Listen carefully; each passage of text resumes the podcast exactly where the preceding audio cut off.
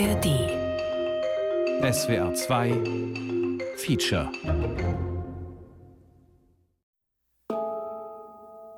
Ich hatte immer so einen langen Zopf, wie man unschwer an den Fotos da oben erkennen kann.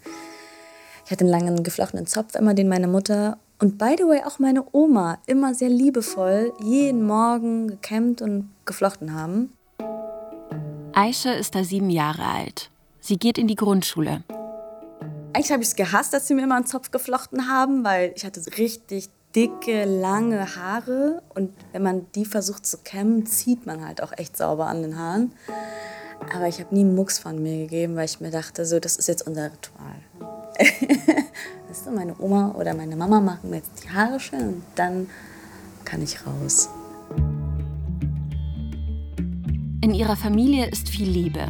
Mit ihrer Großmutter fühlt Aische sich tief verbunden. Mit ihr teilt sie ihren Vornamen. In die Grundschule geht sie nicht gerne. Dafür gibt es zwei Gründe. Ihren Zopf. An dem haben sie eben dann immer gezogen und haben Ding Dong geschrien und sind weitergelaufen. Und vor allem ihren Namen. Oder was die anderen Kinder daraus machen. Ja, in der Grundschule. In der Grundschule auf dem Pausenhof, wo sie Aische Scheiße geschrien haben und ich dann auf einmal so den Struggle mit mir selbst hatte wo ich dann zum ersten Mal mit mir überhaupt meinen Namen hinterfragt habe, weil ich mich darüber geärgert habe, wieso sich das so vermeintlich reimt auf meinen Namen. Habe mich darüber geärgert, wieso ich so heiße, wie ich heiße, weil ich mich damit offensichtlich angreifbar gemacht habe mit sieben. Hast du mit deinen Eltern darüber geredet damit? Nein. Meine Eltern hatten so viel immer zu tun. Also meine Eltern haben beide immer so hart gearbeitet, tun sie bis heute ich wollte meine Eltern nicht noch damit zusätzlich belasten. Ich habe das versucht, irgendwie mit mir selbst zu klären. Aische Gewenderin ist heute 35 Jahre alt. Seit ihrer Kindheit weiß sie, dass ihr Name in Deutschland kein alltäglicher ist. Und dass er beeinflusst, wie Menschen sie wahrnehmen und mit ihr umgehen. Damals weiß sie nicht, was alles noch kommt. Irgendwann kam ich an den Punkt, dass ich mir dachte, ich ändere jetzt meinen Namen ich habe keinen Bock mehr auf den Scheiß. Ich will nicht mehr auf diesen Namen reduziert werden. Vor allem du als Individuum mit all deinen Stärken und Schwächen, mit dem, was dich als Mensch, als Person ausmacht, du rückst einfach komplett in den Hintergrund und es steht nur noch dein Name wie so ein, wie so ein Schild vor dir. So gefühlt. R, R, R. Mhm, perfekt. Äh. Mhm. Z, Z. S. Scharfes, ne? S, S. Ich heiße Aische. Wie Namen das Leben von Menschen prägen. Von und mit Nabila Abdelaziz.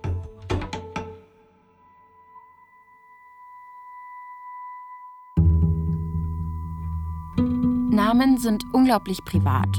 Ausgesucht im Zwiegespräch zwischen werdenden Eltern, meistens in Vorfreude und Liebe.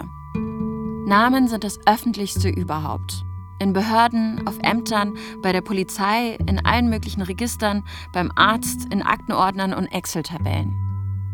Als Sechs- oder Siebenjährige habe ich einen Satz in mein Tagebuch geschrieben. Mein Name ist Melanie. Anscheinend war mir unbewusst klar, der Name Melanie ist Teil der Norm, der Name Nabila nicht. Bewusst nachgedacht habe ich über meinen Namen Nabila Abdelaziz erst viel später. Ich habe einen ägyptischen Vater, bin mit ägyptischer Kultur aufgewachsen und war jedes Jahr für ein paar Wochen in Kairo. Die andere Seite, die meiner österreichischen Mutter, wird für viele durch meinen Namen unsichtbar. Das Dirndl, in das mich meine Eltern ständig gesteckt haben, der katholische Gottesdienst, den ich mit meiner Oma besucht habe, die österreichischen Mehlspeisen, die immer noch meine Leibspeisen sind. Aische Gewenderin geht es ähnlich. Also was bedeutet denn Aische? Noch mehr als mein Name ist ihrer Teil des kollektiven Gedächtnisses in Deutschland. Wie lese ich eine Aische? Aische die Putze. Hahaha. Ha, ha. So. Oder ein ungebildeter Mensch, ne? Er markiert wie vielleicht kein anderer das ausländische, türkische, islamische. Du bist unterdrückt von deinem Vater. Sag mal, musst du ein Kopftuch tragen? All diese Sachen, das hat ja nichts mit meinem Namen speziell zu tun, sondern all das, was man da rein projiziert. Aische ist ein schöner Name. Er kommt aus dem Arabischen und bedeutet lebendig, die Lebendige, die Lebenslustige. In einigen Kulturen wird der Name nach der Geburt ins Ohr geflüstert, wie bei einem magischen Ritual. Das Kind wird so zu einem eigenen Teil der Gemeinschaft, zu einem Individuum. Die Seele bekommt einen Namen und wird einzigartig. Auch bei Muslimen in der Türkei oder in arabischen Kulturen wird das gemacht. Irgendwann haben auch Aisches Eltern sie hochgehoben und ihr ihren Namen ins Ohr geflüstert. Danke. Mit Milch oder ohne? Gerne mit Milch. Mit Milch. Ich bringe euch Milch selber Bist du auch Kuchen mit uns, oder? Wir haben uns in einer Genossenschaftswohnung in München-Neuhausen getroffen. Aisches Mutter ist vor etwa 30 Jahren von Wien nach München gezogen. Aisches Großmutter stammt aus der Türkei. An der Wand hängen Bilder mit arabischer Kalligraphie und viele Familienfotos. Ein ganz großes von ihrer Großmutter und ihrem Großvater.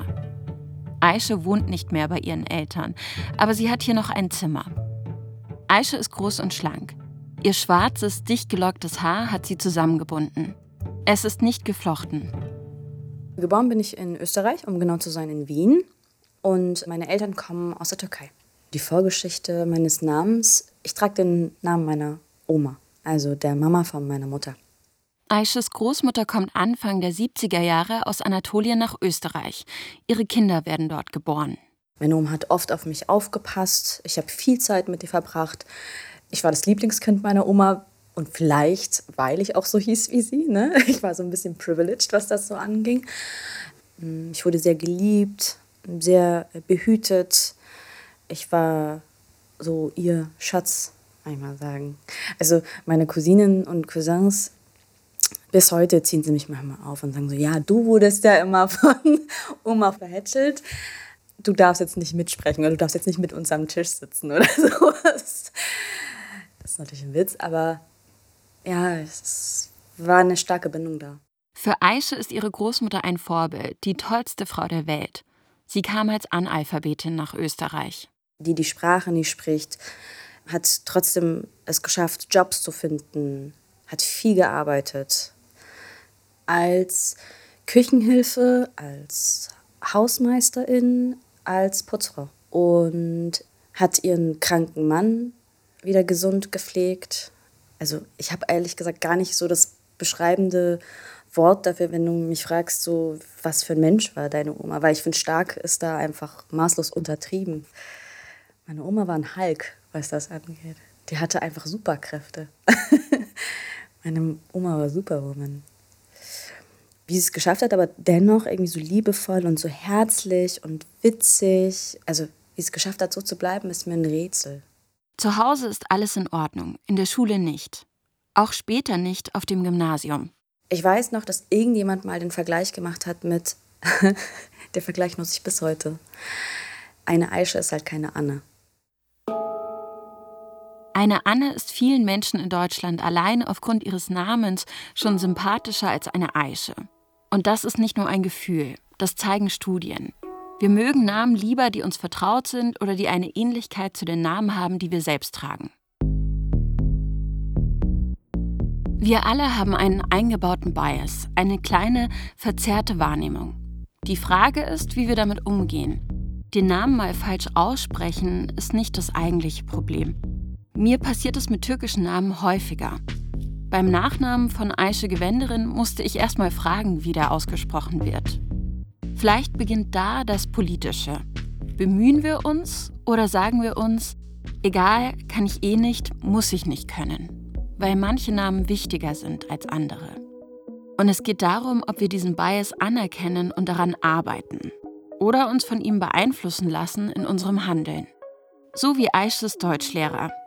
Er hat mich immer wieder, immer wieder vor der Klasse eben bloßgestellt und hat auf meinen Deutschkenntnissen rumgehakt. Ich wollte unbedingt ein Deutsch-LK machen, was mir auch bis dahin immer wieder empfohlen worden ist. Und als ich das eben ihm gegenüber verlautbart habe, hat er dann eben Witze darüber gemacht. Haha, ja, eine Aische und ein Deutsch-LK. Er hat mir auch nicht geglaubt, dass es diese Empfehlungen gab von meinen LehrerInnen davor. Aische hat sich das nicht gefallen lassen und den Deutsch-Leistungskurs trotzdem gemacht. Also im Grunde genommen war das eigentlich so ein stetiger Wegbegleiter. Beispielsweise, wenn ich mich Menschen vorstelle oder sowas und mich mit ihnen unterhalte und dann, ah ja, by the way, sorry, äh, ich heiße Aische oder sowas sage, merkst du, sie reagieren auf einmal anders auf dich. Irgendwas in ihrem Gesicht verzieht sich in diesem Moment, wo sie hören, du heißt Aische und nicht Anna, um meinen Lehrer zu zitieren. so. Ich habe noch mit einer anderen Person gesprochen, die, ich sag mal, spezielle Erfahrungen mit ihrem Namen gemacht hat und die am Ende ganz anders damit umgeht als Aische.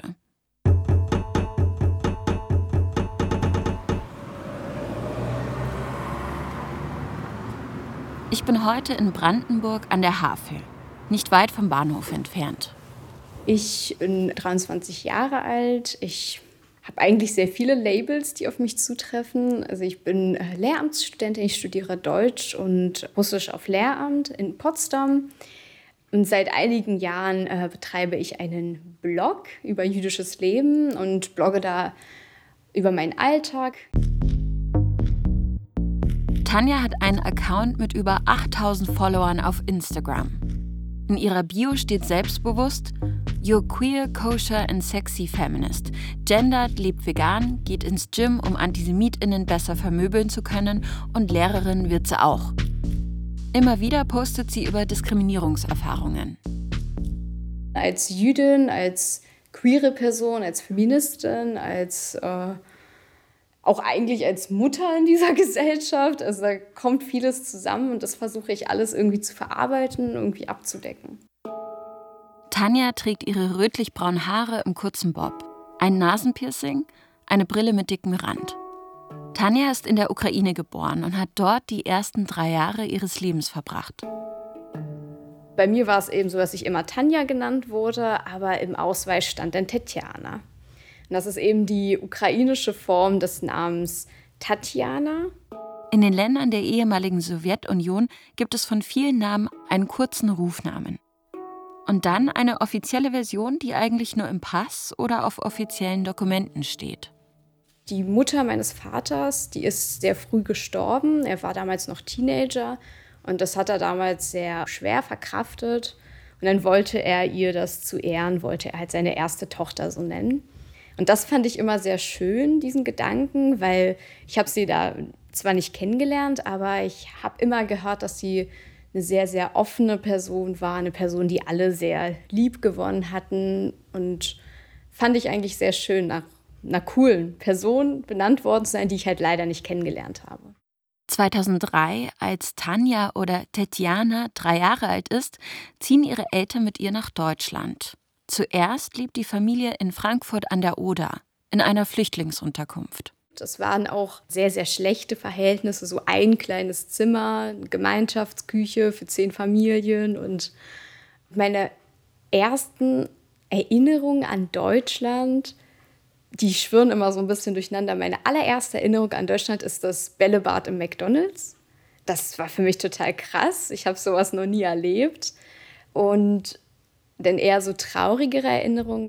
Sie ist verwirrt, weil plötzlich keiner mehr ihre Sprache versteht. Aber sie lernt schnell und in der Grundschule kann sie dann schon Deutsch. Ich habe als Kind immer mitbekommen, dass Jude ein Schimpfwort war auf dem Schulhof. Das habe ich ganz oft mitbekommen, auch noch auf der weiterführenden Schule, wo ich dann gar nicht mehr offen gesagt habe, dass ich jüdisch bin. In der Grundschule bin ich damit super offen umgegangen.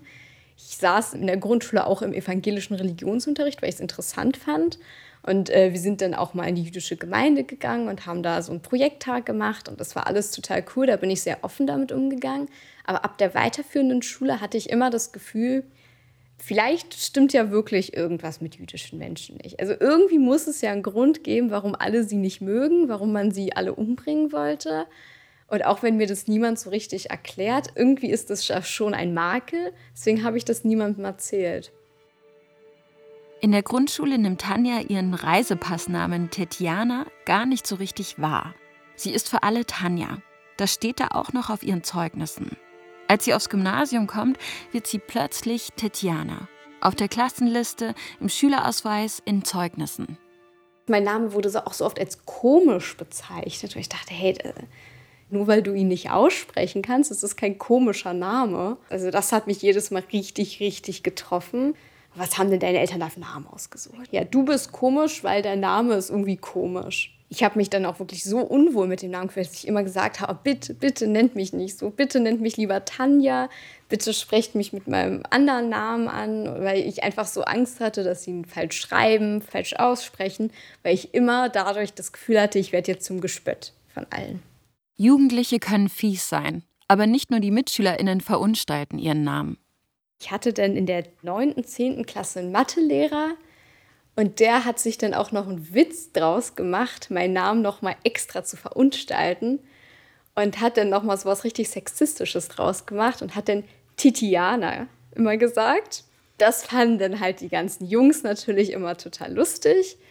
Und das war mir so unangenehm, dass ich mich irgendwann im Matheunterricht einfach gar nicht mehr gemeldet habe, weil ich einfach nicht mehr aufgerufen werden wollte. Es berührt dann einen auf so eine ganz komische Weise, es macht einen verletzlich, dann lacht vielleicht noch jemand und ja, und dann ist eigentlich das ganze Selbstbewusstsein noch ein bisschen futsch und man kann gar nichts dafür. Der Name hat sie als ausländisch markiert, als nicht zugehörig, als nicht deutsch. Tanja beißt in der Schulzeit die Zähne zusammen. Im Studium wird es noch schwerer für sie werden. In meinem Leben haben mich drei deutsche Namen begleitet, an die ich immer wieder denken muss. In meinem Tagebuch war ich mal Melanie. Ich hieß aber auch schon Sabine, so nannte die türkische Großmutter einer Freundin alle nicht-türkischen Freundinnen, die ihre Enkelin besucht haben. Egal ob ungarischer, palästinensischer oder vietnamesischer Hintergrund, wir hießen alle Sabine. Und dann ein dritter Name, und das kam so. Ende der 90er Jahre ist Diddle total angesagt. Diese Maus mit den Riesenohren und Riesenfüßen. Es gibt Diddle-Schreibblöcke, Diddle-Tassen und Diddle-Schlüsselanhänger. Richtig angesagt sind Diddle-Sachen, die mit dem eigenen Namen bedruckt sind. Jedes Mal, wenn wir damals im Kaufhaus sind, wühle ich mich durch die Regale und suche meinen Namen. Aber Nabila gibt's natürlich nicht. Mein Vater bekommt das mit und eines Tages steht er vor mir mit einem Geschenk in der Hand. Es ist ein Diddle-Schlüsselanhänger. Ich reiß ihm das Ding aus der Hand, ich bin ekstatisch, bis ich den Namen lese, der darauf steht. Es ist Ralf. Warum mein Vater gerade den Ralf-Anhänger ausgewählt hat, ist mir bis heute nicht ganz klar. Melanie, Sabine, Ralf, Nabila. Anders als Tanja oder Aisha hatte ich als Kind nicht viele Probleme mit meinem Namen. Ich war auf einer arabischen Grundschule und auch später auf dem Gymnasium gab es so viele Kinder mit Namen aus aller Welt, dass meiner nicht wirklich auffiel. Noch später beim Studium in London war er eher Teil der sehr vielfältigen Norm dort. Aische und Tanja haben beide in Deutschland studiert. An der Uni machen sie Erfahrungen, die ihr Verhältnis zu ihrem Namen nochmal verändern. Tanja schreibt sich 2019 für das Fach Lehramt Deutsch an der Uni ein. In meinem allerersten Semester 2019 habe ich mich zu einer Veranstaltung in Literaturwissenschaft angemeldet. Und dann habe ich von dem Dozenten eine Mail bekommen, in der stand, dass diese Veranstaltung nicht für Menschen geeignet ist, deren Muttersprache nicht Deutsch ist, weil das dann zu schwer sein könnte. Dass er mich natürlich nicht rauswerfen kann, aber er würde mir ans Herz legen, dass ich diese Veranstaltung abwähle. Tanja passiert an der Uni das, was Aisha in der Schule passiert ist. Der Dozent meint, sie kann kein Deutsch, wegen ihres Namens. Und ich habe dann auch eine ganz wütende Antwort-Mail geschrieben und gesagt, ich lebe jetzt seit fast 20 Jahren in Deutschland. Ich habe mich nicht umsonst für Deutsch-Lehramt eingeschrieben. Und dass mich das so wütend macht und dass das unglaublich rassistisch ist, da kam auch keine Antwort mehr drauf. Nach dieser Erfahrung denkt sie ernsthaft darüber nach, ob sie es nicht doch tun soll, ihren Namen einfach ändern. Bevor Aische eine Ausbildung in Regie an der Otto-Falkenberg-Schule macht und ans Theater geht, studiert sie Jura. An der Uni fällt sie immer wieder durch Prüfungen oder besteht sie nur gerade so mit der Mindestpunktzahl. Und das, obwohl sie immer viel lernt und auf dem Gymnasium gute Noten hatte. Aische kann sich das nicht erklären. Bis zu einer Klausur. Ich hatte eine Kollegin neben mir, mit der ich sehr gut befreundet bin. Ich möchte jetzt ihren Namen nicht nennen. Und wir haben beide eine Klausur geschrieben in Grundrechte. Und ich weiß noch, wie meine Freundin total verzweifelt war, weil sie nichts aufs Blatt gebracht hat. Und ich habe einfach eins zu eins mein Blatt immer wieder rübergereicht. Ich habe geschrieben, geschrieben, geschrieben und das ihr rübergeschoben, um mir irgendwie zu helfen, weil ich gemerkt habe, die Frustration und ne, die hat total gepanikt, die wusste nicht mehr weiter. Wir haben beide die Klausuren abgegeben. Ihre Freundin besteht die Klausur mit sieben Punkten, sie selbst bekommt drei Punkte. Aische beschließt, zu einem Dozenten zu gehen, dem sie vertraut. Das war eben ein Dozent, der an der Schule türkisches Recht unterrichtet hat. So, ich wusste mir nicht mehr weiterzuhelfen. Ich bin zu ihm gegangen, habe gesagt, das ist passiert. Wie machen wir's? Und dann hat mein Dozent eben von damals zu mir gesagt, Frau Gewandenen, schreiben Sie bitte in Zukunft nicht mehr Ihren Namen auf die Klausuren, sondern nur noch Ihre Matrikelnummer. Und zack, hat die Aische ihre Klausuren bestanden. Und zwar nicht schlecht bestanden. Also auf einmal nicht mehr mit vier Punkten bestanden. Aische ist danach nie wieder durch eine Klausur gefallen.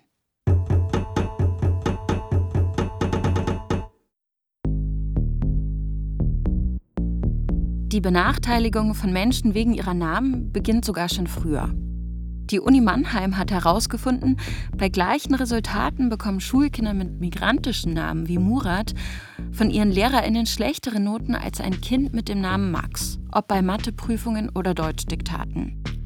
Je älter sie wird, desto mehr fällt Aisha auf, welche Belastungen ein Name wie ihrer mit sich bringt.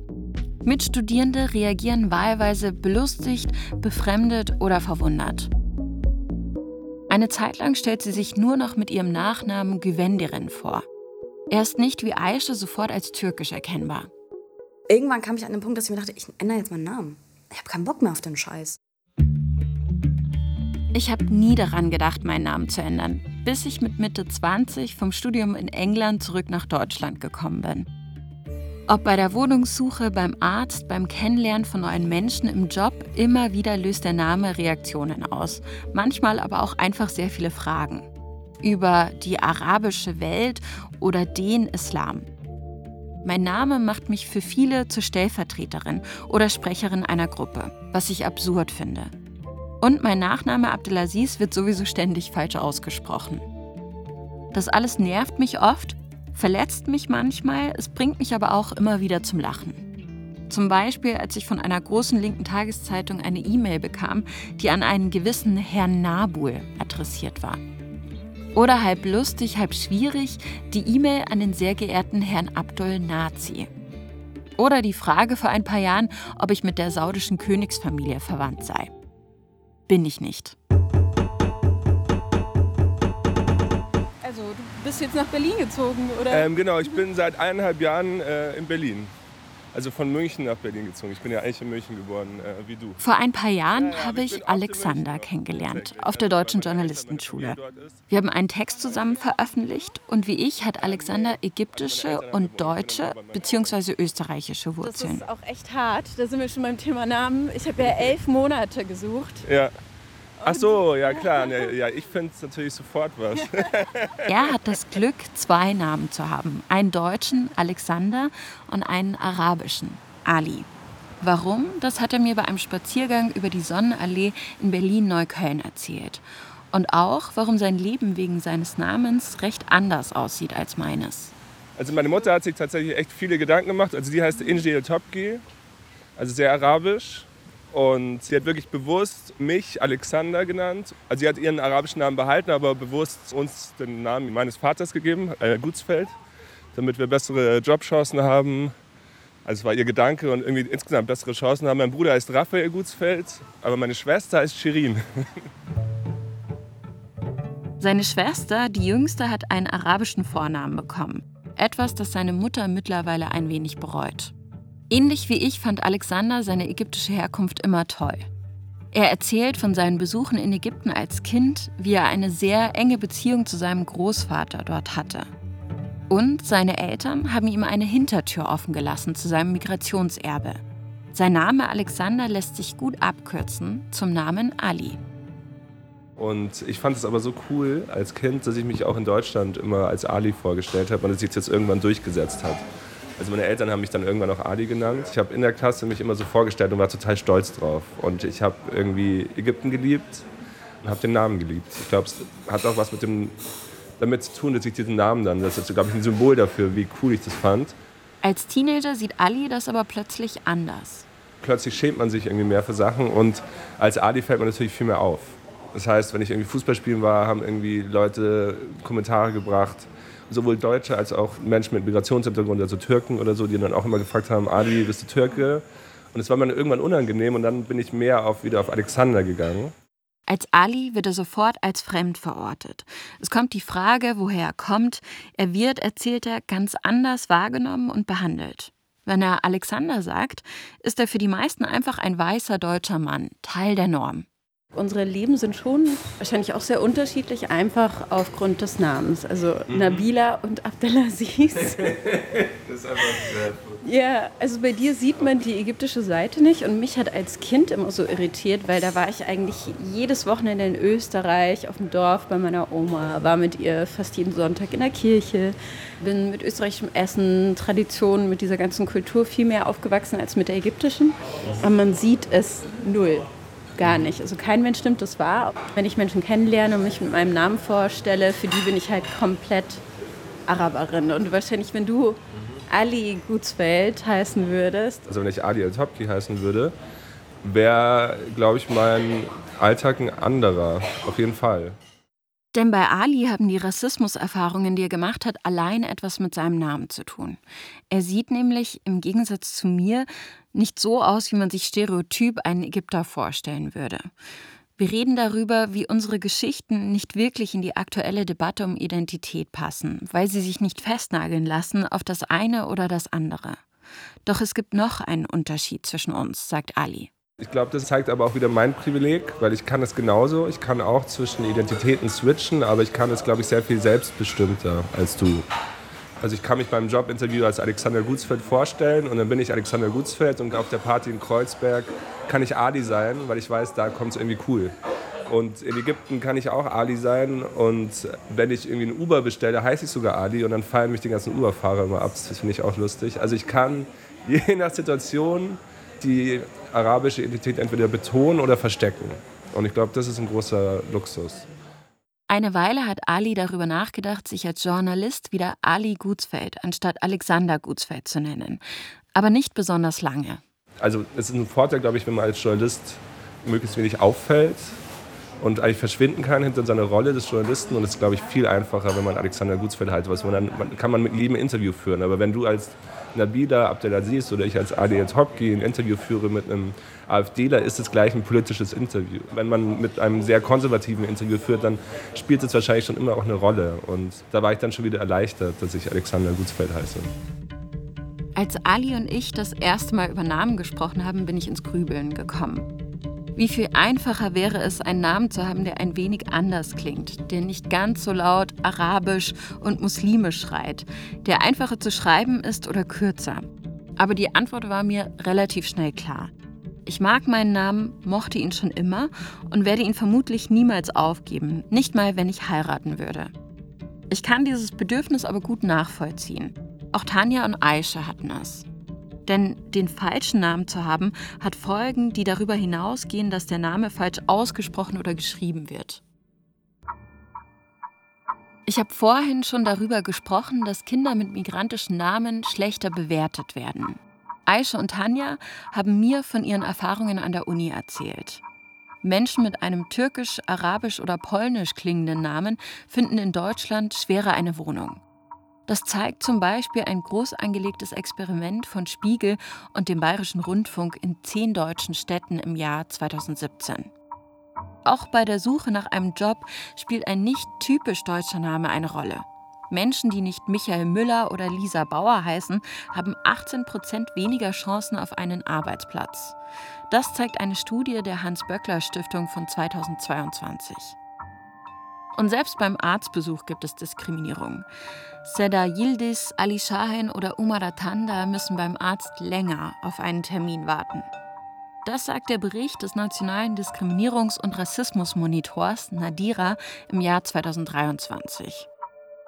Und wer einen typisch jüdisch klingenden Namen hat, findet vielleicht einen Drohbrief im Postkasten.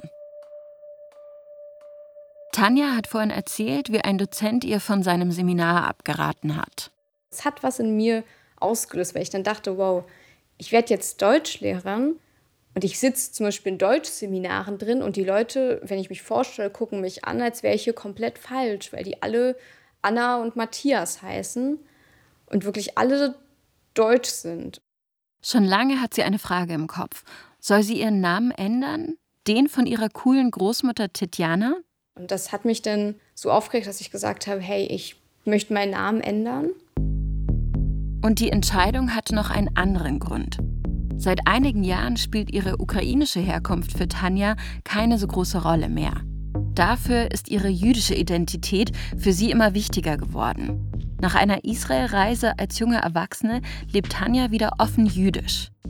Ständig durch den Namen als ausländisch markiert zu werden und gleichzeitig mit Antisemitismus zu tun zu haben, das war Tanja irgendwann zu viel. Bei ihrer Hochzeit hat Tanja dann im Standesamt beides ändern lassen. Ihren Vornamen und ihren Nachnamen. Und habe mich irgendwie gefühlt, ein bisschen wie eine Verbrecherin, weil es irgendwie wie eine ganz neue Identität klang, weil ich dann wirklich komplett alles neu war.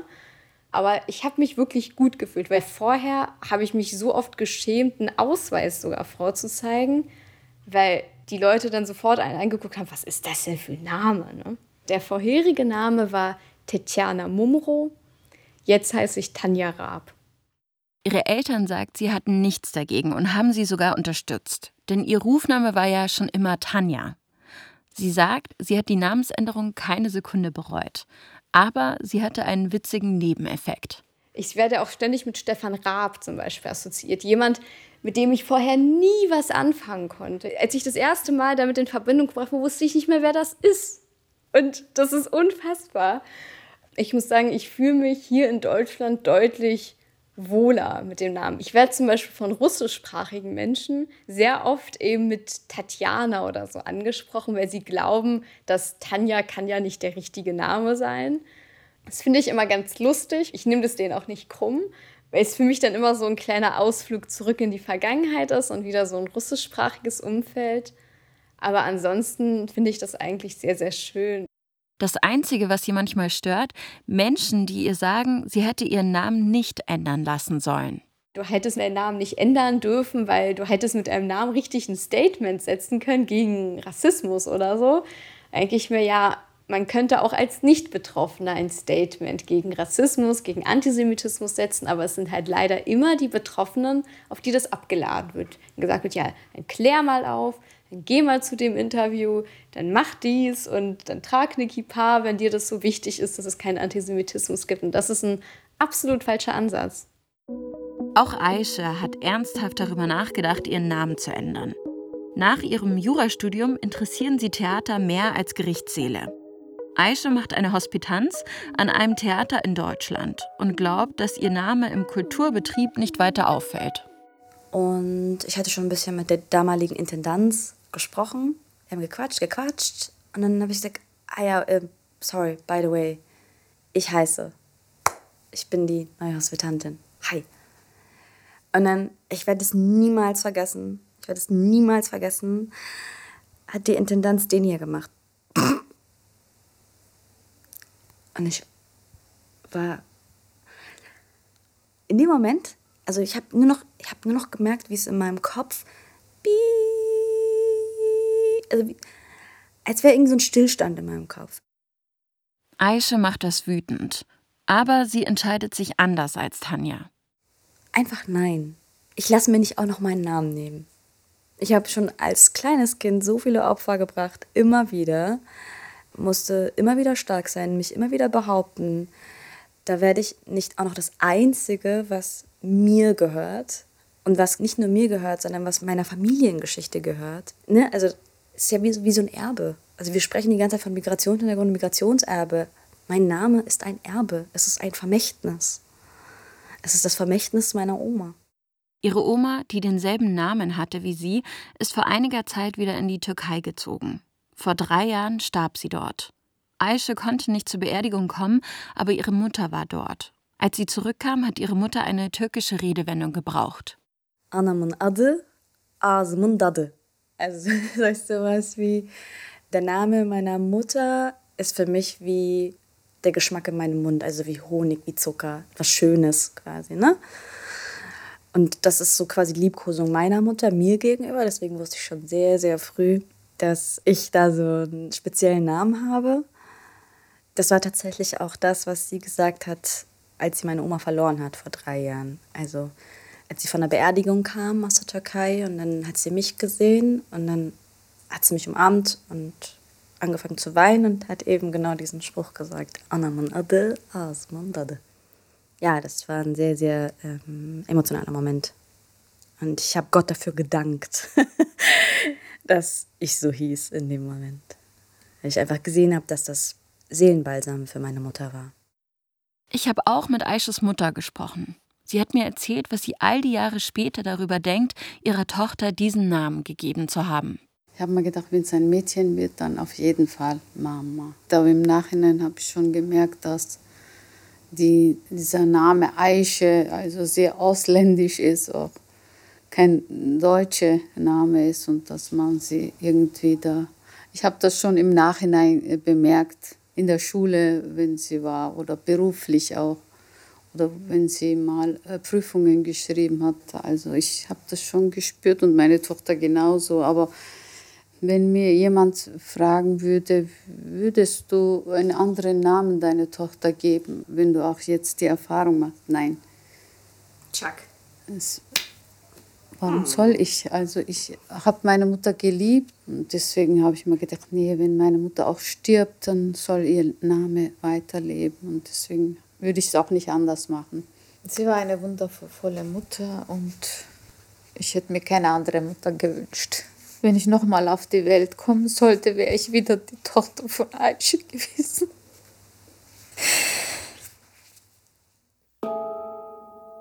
Die Gesellschaft verändern oder sich selbst verändern und anpassen. Die Frage hat sich auch mir immer wieder gestellt, nicht nur zu meinem Namen. Im Februar werde ich ein Kind bekommen. Mit meinem Partner, der einen sehr üblichen deutschen Namen trägt. Wie soll unser Kind heißen? Wir beide mögen Abdelaziz, doch wollen wir unserem Kind wirklich von Anfang an etwas mitgeben, das ihm nachweislich Nachteile bringt. Was ist mit dem Vornamen? Soll der deutsch sein? Den Luxus, uns einfach nur für das zu entscheiden, was uns besser gefällt, haben wir nicht. Bei welchen Namen wird sich Mühe gegeben, sie richtig zu schreiben oder auszusprechen? Welche Namen machen einen in den Augen von anderen verdächtig oder vertrauenswürdig? Welche Namen führen zu Problemen im Umgang mit Polizei, Behörden oder den Medien?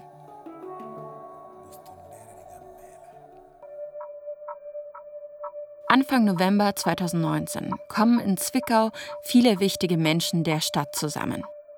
Im Schwanenteichpark wird ein Denkmal für die Opfer der rechtsextremen Terrorgruppe Nationalsozialistischer Untergrund NSU eingeweiht. Zehn Bäume sind für sie gepflanzt worden. Im Boden davor sind Plaketten mit ihren Namen eingelassen. Politikerinnen und Journalistinnen sind gekommen. Alles klingt nach einem angemessenen Gedenken. Jahrelang haben Ermittler in den Familien der NSU-Opfer nach den Schuldigen gesucht, haben vermutet, dass die Morde mit Verstrickungen in organisierte Kriminalität zu tun haben und nicht mit Rechtsextremismus. Sie haben die Angehörigen ein zweites Mal traumatisiert. Nach der Selbstenttarnung des NSU soll es wenigstens Denkmäler für die Opfer geben, so wie in Zwickau. Aber die Veranstaltung wird ein Desaster. Unerträglich für die Überlebenden und Angehörigen, die auch dabei sind. Mit ihnen ist nichts abgesprochen. In den vielen Reden werden die Opfer nicht mit Namen erwähnt und auf den Plaketten vor den Bäumen sind sie teilweise falsch geschrieben.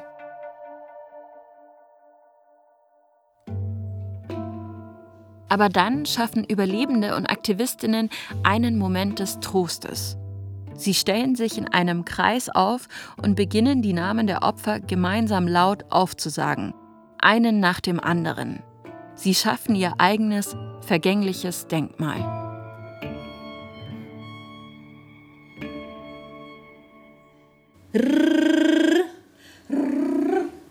Klappt. Äh, äh. So ein Esel. Äh. Mhm. Z.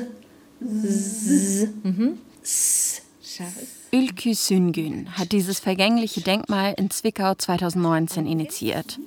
Sie ist Künstlerin und ihre Performance ist schon ein Jahr früher entstanden.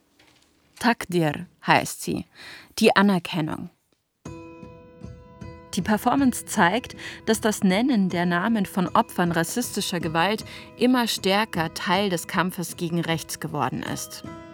So wie die Kampagne Say Their Names für die Ermordeten aus Hanau.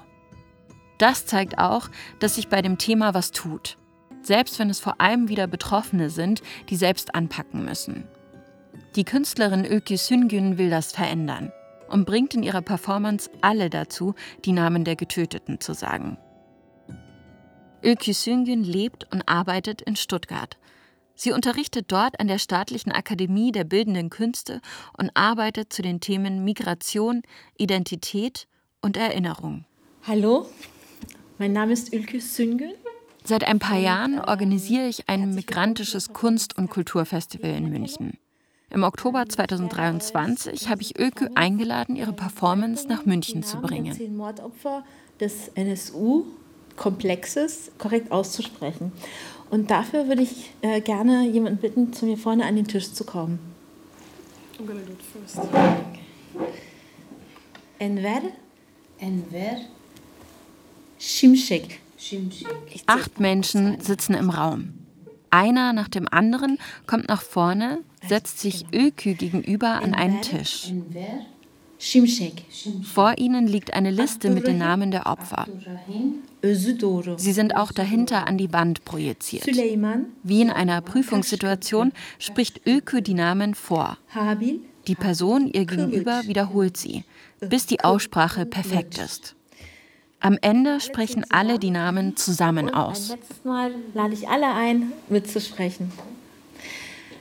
Enver Şimşek, Abdurrahim Özüdoğru, Süleyman Taşköprü, Habil Kılıç, Mehmet Turgut, İsmail Yaşar, Theodoros Vugarides, Mehmet Kubaşık, Halit Yozgat, Michel Kiesewetter. Dankeschön. Moment.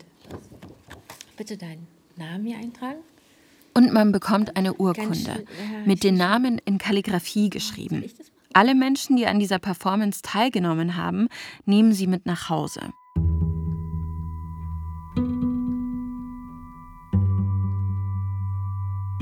Überall in Deutschland entstehen so kleine Denkmäler für die Opfer.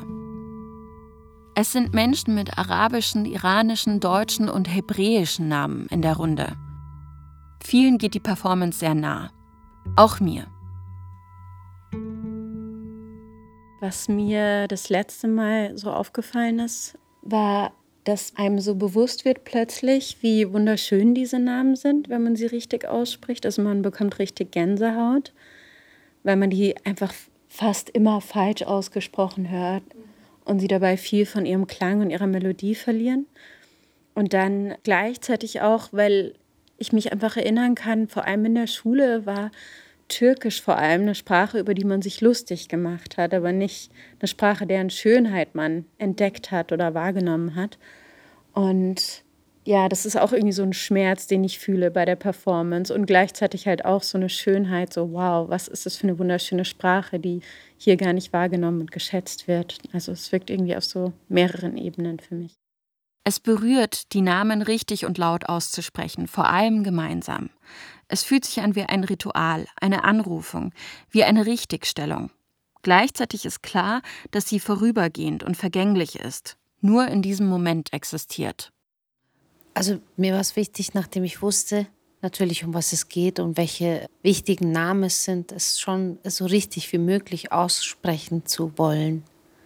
Und äh, ich finde es schön, einfach aus Respekt zu diesen Menschen und zu dem, was ihnen widerfahren ist und den Familien. Ich war auch ein bisschen nervös, ehrlich gesagt. Ich glaube auch, weil dieses Setup so an so eine Prüfungssituation erinnert. So. Und dann gibt es noch so eine Zuhörerschaft. Vor allem auch, als wir das alle zusammen gesagt haben. Das fand ich eigentlich sehr bewegend, weil ich so das Gefühl hatte, das ist so ein wirklich schöner Akt der Erinnerung, dass man eigentlich als Kollektiv gemeinsam diese Namen laut ausspricht und richtig ausspricht, mit Mühe und mit Liebe. Die Performance bringt Leute auch dazu, ganz Persönliches zu erzählen. Eine Teilnehmerin spricht über ihre Beziehung mit einem Mann namens Mohammed. Für seine Familie ist das natürlich der schönste Name, den es gibt, so ungefähr. Ne? Er ist einer von vier Brüdern. Alle Brüder haben einen Namen, der in irgendeiner eine Variante von Mohammed ist, also ein Prophetenname. Und er als Ältester hat diesen Namen bekommen.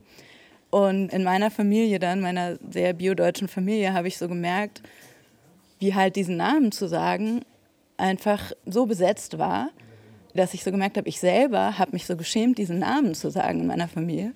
Und für meine Schwester zum Beispiel auch oder für andere Menschen, die haben dann halt lieber Mo gesagt, weil es so, halt nicht so arabisch klingt sozusagen.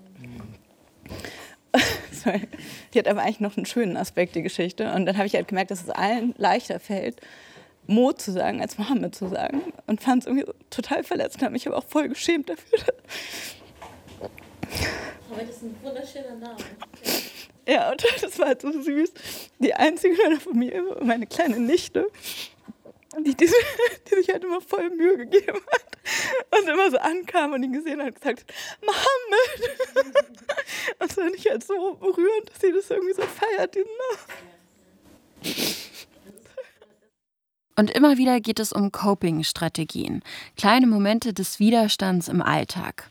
Mehrere Teilnehmende erzählen, dass sie immer mal wieder falsche Namen benutzen, einfach um im Alltag besser durchzukommen. Ich stelle mich äh, mittlerweile mit falschem Namen vor, wenn ich keine Lust habe. Ne? Also nicht in einem freundlichen Setting, aber wenn ich keine Lust habe, dann erfinde ich irgendeinen Namen. Und dann ist mir das auch egal. Also ich habe auch nicht so Lust, dann immer Nachfragen zu beantworten. Ja, genau. Meine Freunde wissen das schon, die lachen schon. Ah ja, da hast du wieder einen anderen Namen. Aber ich denke mir so, das ist halt auch Zumindest habe ich ein bisschen Spaß dabei. Genau. So. Sucher. Starbucks? Ja, bei, beim Starbucks zum Beispiel. Ich kriege immer Panik, wenn ich meinen Namen vorstelle. Und beim Starbucks sage ich alle meinen Lieblingsnamen. Luca, Felix. Wirklich. Und dann, dann, äh, dann sagen sie, ja, Luca, und ich bin da so froh. Und dann komme ich. Musst du nicht überlegen, erst Ja, manchmal vergesse ich es. Und ja, welche hast du? Die Künstlerin Ülkü Süngün erklärt in der Runde, was ihre Motivation für die Performance war. Mir hat es halt immer so wie getan, dass die Namen falsch ausgesprochen wurden. Und dann habe ich mir auch immer so gedacht, so, Mann, könnt ihr denn nicht mal wenigstens da eine Ehre erweisen in dem Moment des Todes? Also wenn schon nicht im Leben, dann schon wenigstens so. Die Fehler auf den Plaketten am Denkmal in Zwickau sind keine Einzelfälle. Immer wieder werden die Namen falsch ausgesprochen oder erst gar nicht erwähnt. Und ich habe halt gesehen, dass insbesondere auch im Journalismus und in der Tagesschau, dass die Namen oft unwichtig sind, aber es kann sich niemand leisten, Macron falsch auszusprechen. Aber man kann es sich leisten, diesen Namen falsch auszusprechen. Es ist letztendlich unwichtig und man kommt damit durch. Es ist keine Schande. Klar, sehr oft bin ich in dieser Performance, es sitzen Menschen anderer Nationalitäten, wo ich den Namen nicht aussprechen kann. Da mache ich mich auch verletzlich. In diesem Moment fühle auch ich mich ertappt. Ich habe ja schon erzählt, dass es mir schwerfällt, zum Beispiel türkische oder kurdische Namen korrekt auszusprechen. Aber darum geht es gar nicht, sagt Ülkü Süngün. Sie will erreichen, dass sich TeilnehmerInnen mit Rassismus in Deutschland auseinandersetzen. Aber ich glaube, es geht uns ja eher darum, diese Mühe auf sich zu nehmen und dass ich in dieser Situation dieses Lehrende und Lernende umkehre und dann eher so eine deutsche Lautsprache als eine, so ein Herrschaftsinstrument auch nochmal hinterfrage. Also in dieser Performance wird auch viel geweint. Also das erlebe ich immer wieder, dass Menschen, die sich an den Tisch setzen, weinen oder dass auch im Publikum Menschen sind, die weinen oder die anschließend im Gespräch weinen. Und wenn ich die Menschen eben frage, warum sie weinen, dann, also das war so Scham. Genau, und ich, ich möchte natürlich nicht, dass es bei dieser Betroffenheit stehen bleibt, sondern ich möchte, dass eben durch diese Betroffenheit sich vielleicht so ein anderes Interesse, durch diese Erfahrung ein anderes Interesse einstellt, das sich weg von dieser Betroffenheit zu einem politischen Handeln bewegt.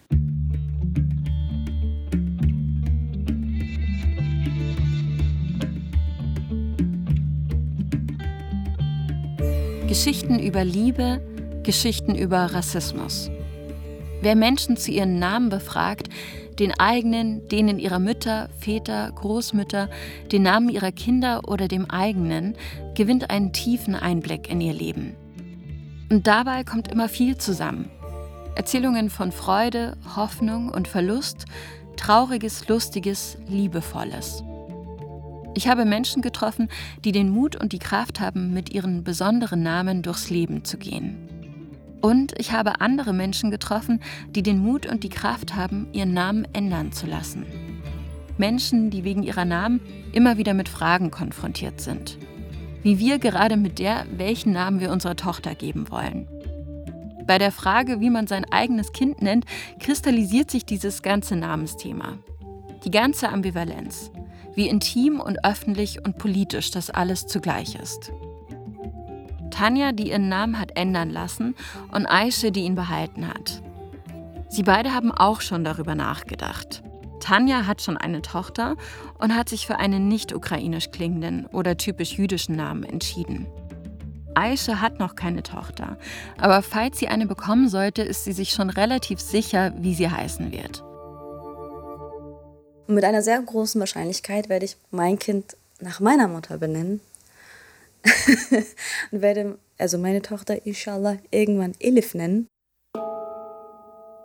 Mein Partner und ich haben uns mittlerweile entschieden für seinen deutsch klingenden Nachnamen und gegen Abdelaziz. Der Grund ist ganz einfach, wir wollen unsere Tochter nicht von Anfang an eine Last mitgeben. Was bedeutet das? Werden die türkischen, arabischen, vietnamesischen, kurdischen, nigerianischen, russischen Namen über die Jahre hinweg in Deutschland verschwinden? Hat der Rassismus gesiegt? Nicht ganz. Denn der Vorname meiner Tochter, der wird arabisch sein. Und ich hoffe, dass sie ihn mit Freude trägt. Und auch Aische sagt, in ihrer Geschichte überwiegt nicht der Rassismus. Liebe. Auf jeden Fall Liebe. Also ich streite nicht ab, dass mein Name mir viele Bürden äh, bringt und ähm, viele Probleme in meinem Leben bislang bereitet hat. Aber es wiegt sich in keiner Weise mit der Liebe auf, die ich für diesen Namen verspüre und die Liebe, die ich bis heute verspüre, immer wieder. Hast ja gerade meine Mutter gesehen und gemerkt, wie, wie viel ihr dieser Name bedeutet und wie sie auch selbst schon beschrieben hat, dass es ihr vorkommt, als würde sie immer wieder ihre Mutter rufen zu Hause und als wäre ihre Mutter noch am Leben und würde unter uns weilen. Ich würde für nichts auf der Welt das eintauschen wollen. Also wenn du mir heute sagen würdest, Aische, ich gebe dir einen Neuanfall, wir drehen jetzt die Zeit um 34 Jahre zurück und du kannst sehr gerne Anne Fischer heißen, wir sagen so, nee, danke, ich behalte meinen Namen. Also ich, ich trage den mit Stolz und er erfüllt mich mit Lebensfreude tatsächlich. Ich heiße Aische. Ich heiße Aische. Aische Gewandran. Merkt euch diesen Namen. so.